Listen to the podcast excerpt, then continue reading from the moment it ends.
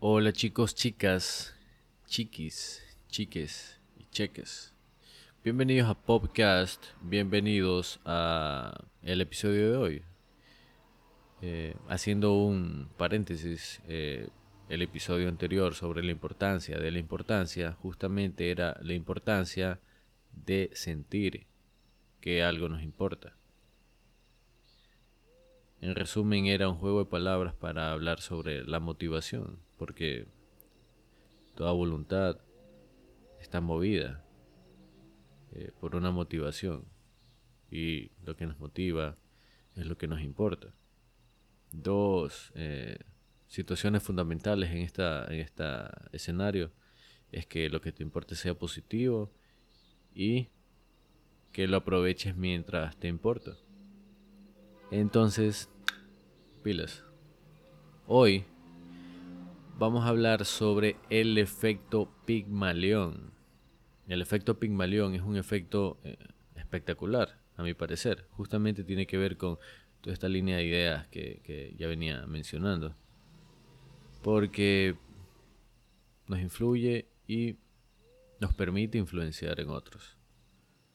Y más que nada, es un efecto que a lo largo de nuestra vida como ente social va a permanecer eh, en cualquier interacción que tengamos.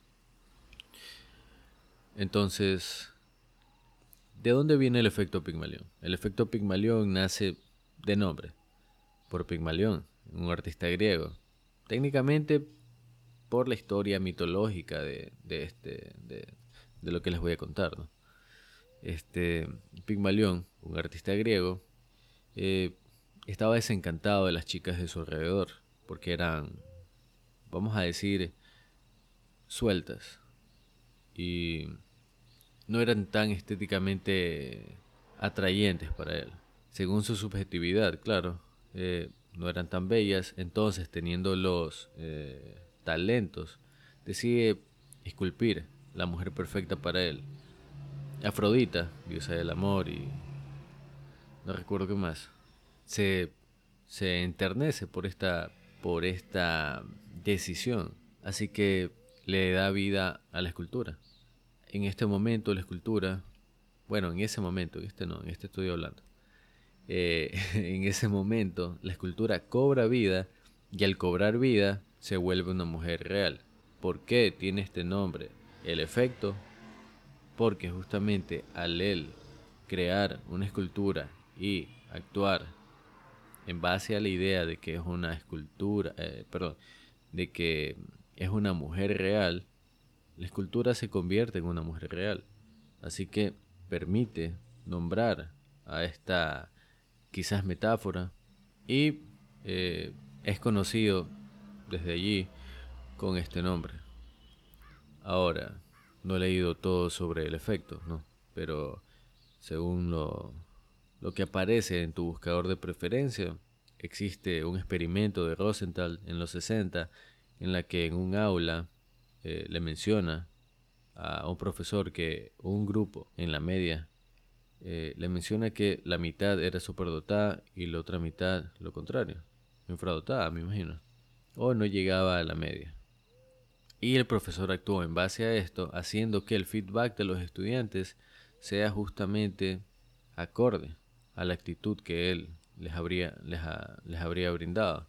A los que trató bien y por los que se interesó tenían una mejor respuesta eh, académica y viceversa con los otros estudiantes.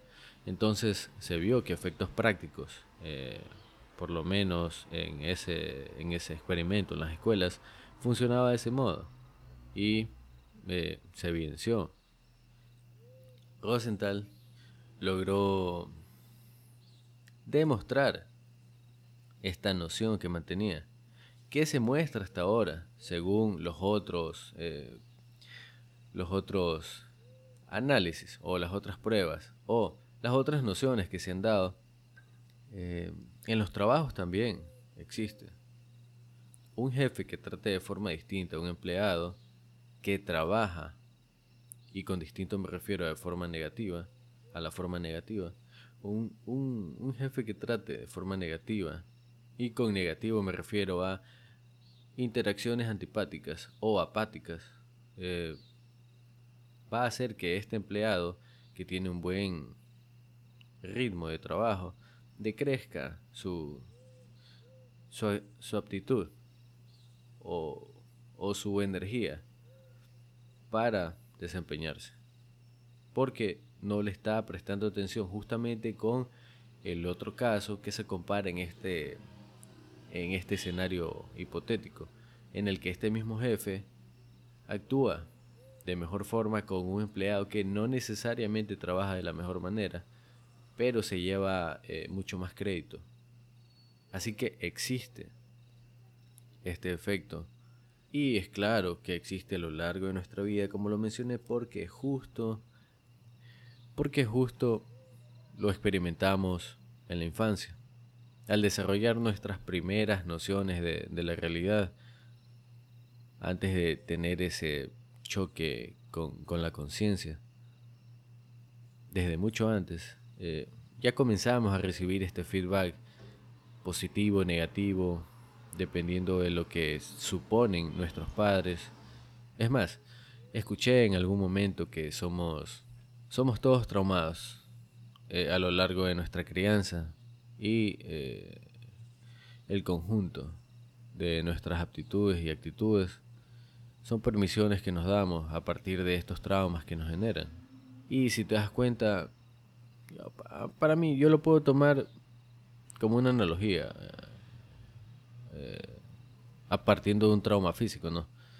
Necesitas algo que con lo que chocarte para poder no necesitas, no, pero siempre va a haber algo con lo que chocarte para poder eh, ubicarte hacia dónde se supone según los criterios en los que en los que se desarrolla el entorno en el que tú ya aunque no hayas querido existes entonces hay que tomar en cuenta qué cosas decimos qué cosas hacemos qué cosas queremos entonces, existe una frase que voy a parafrasear, no porque sea lo más cómodo, es que no recuerdo. Bueno, sí es lo más cómodo. La cuestión es que hay una frase que indica, parafraseada, no recuerdo el autor. Trata a un hombre como es y va a ser como ha venido siendo. Abro paréntesis. No lo estás tratando como es, lo estás tratando como supones que es. Cierro paréntesis. Entonces, trátalo como podría llegar a ser y va a ir encaminado a eso, a ser como podría llegar a ser. Trata de no dejarte llevar por la subjetividad al momento de interactuar con alguien porque porque se hace pesado. Recordando otra frase, somos esclavos de lo que decimos y obviamente de lo que hacemos. Eh, trata de que no sea así, de no ser esclavo de eso, sino ser más bien un beneficiario de, de eso. No quiere decir que hagas las cosas por interés. Quiere decir que hagas las cosas de la mejor forma. No necesariamente haciendo las cosas por interés vas a beneficiarte, pero haciendo las cosas de la mejor forma, aunque no quieras, va a ser un beneficio para, para todos. Entonces, eso sería todo sobre el efecto Pigmalión y me gustaría que comentes o me escribas por redes eh, sobre qué te pareció, sobre qué te gustaría escuchar o participar. Un abrazo de oso para ti. Cuídate mucho. Pilas.